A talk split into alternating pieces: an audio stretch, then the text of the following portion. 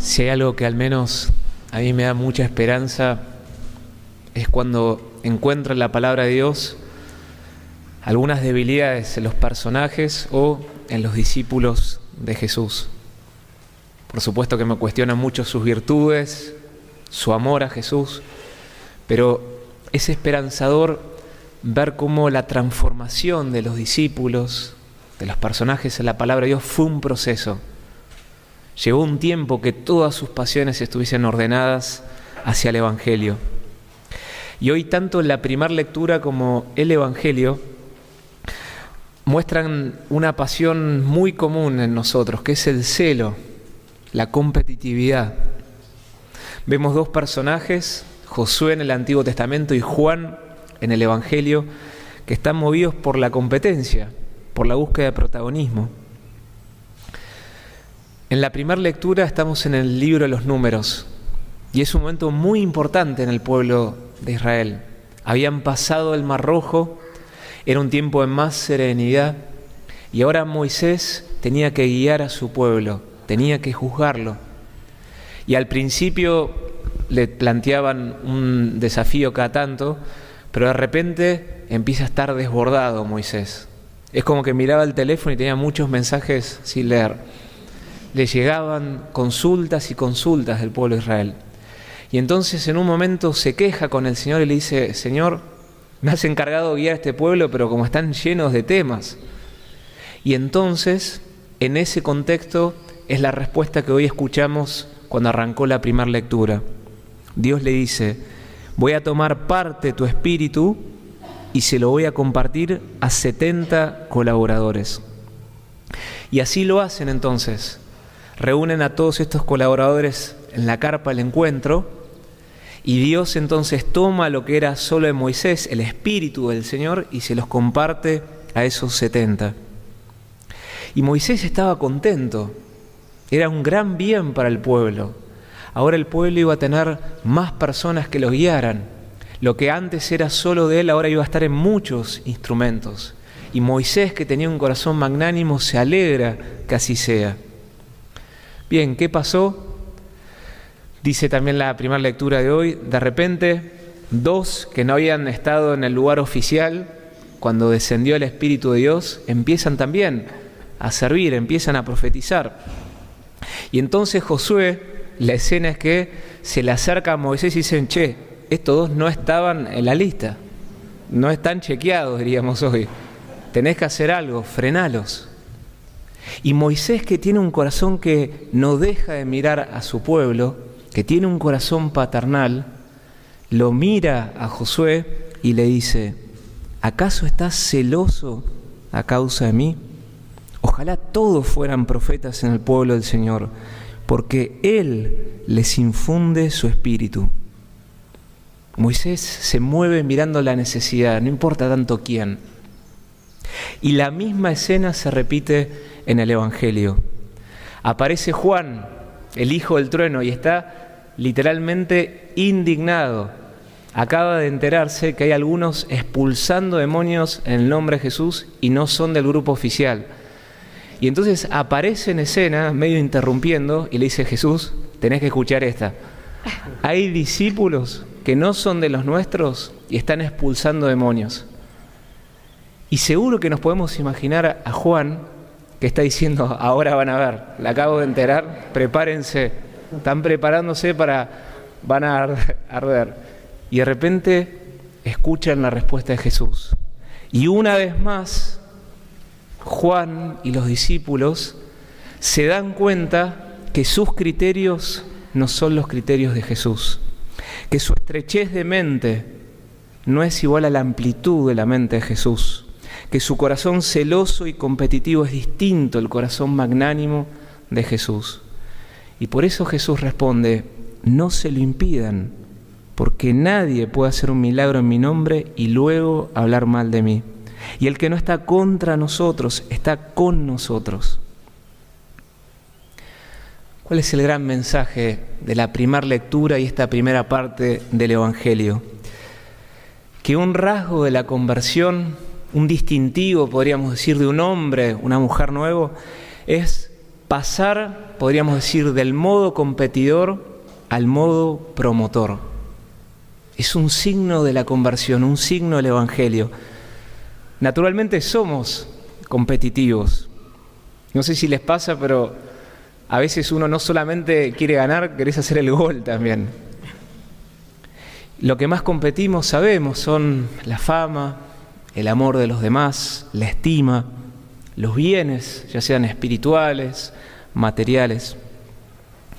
¿Es mala toda competencia para la palabra de Dios? No. Hay parte que es buena, hay parte de esa fuerza que el Espíritu Santo quiere encauzar. Pero el problema es cuando este espíritu en nosotros competitivo no está iluminado por la gracia.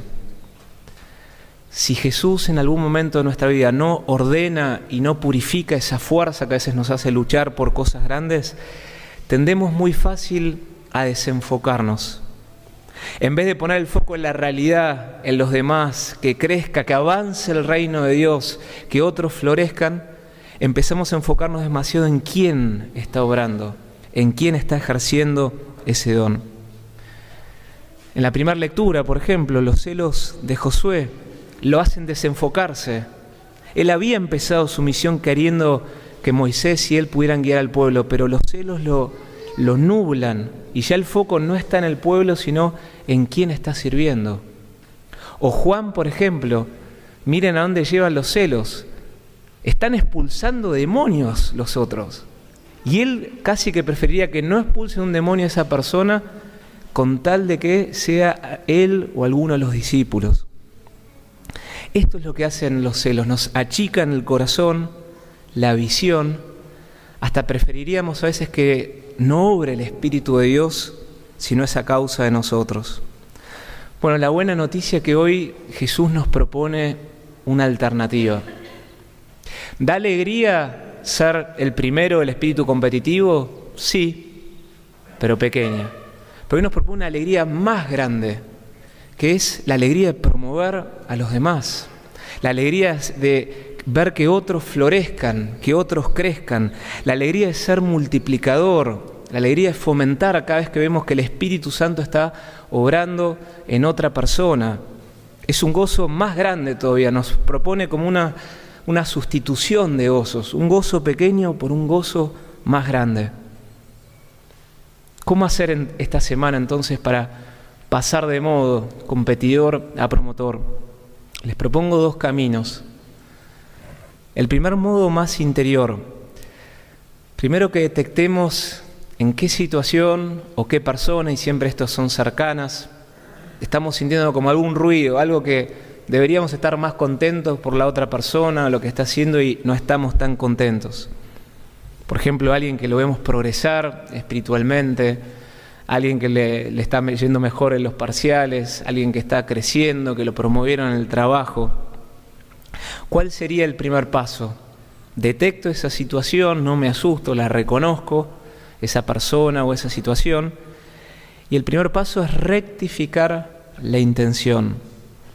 Porque lo que hace el mal espíritu, usando una imagen, es ponerme enfrente de la otra persona, como si aquel que compito es mi enemigo y lo que hace el Espíritu de Dios es nos pone los dos al lado mirando la misión, mirando lo que hay que hacer, mirando la necesidad que hay. Y entonces eso es muy, muy liberador. Descubrir que en el fondo, ¿qué significa rectificar?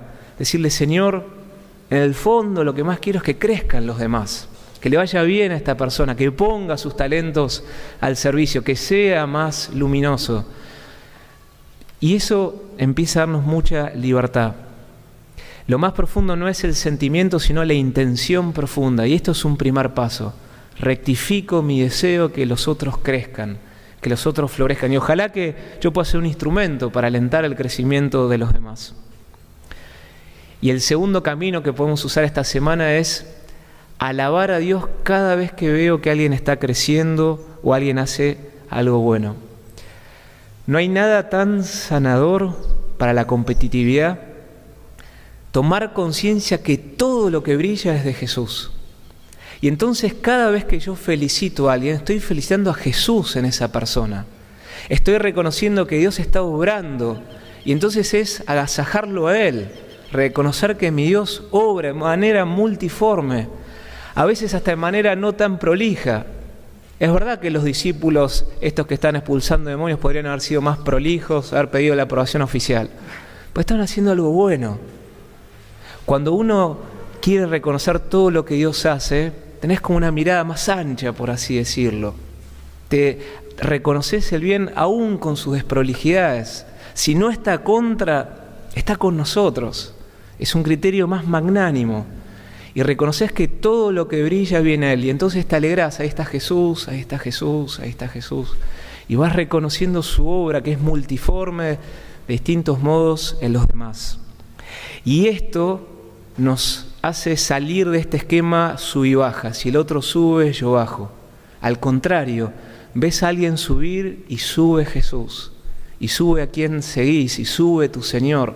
Cada vez que alguien brilla, Jesús brilla en esa persona. Bueno, que en esta semana podamos pasar de este modo, de modo competidor, a modo de promover a los demás. Y así vamos a poder cumplir ese sueño de Jesús cuando Él pensó que su luz está en los demás, porque Él dijo, así debe brillar ante los ojos de los hombres la luz que hay en ustedes, a fin de que ellos vean sus buenas obras y glorifiquen al Padre que está en el cielo.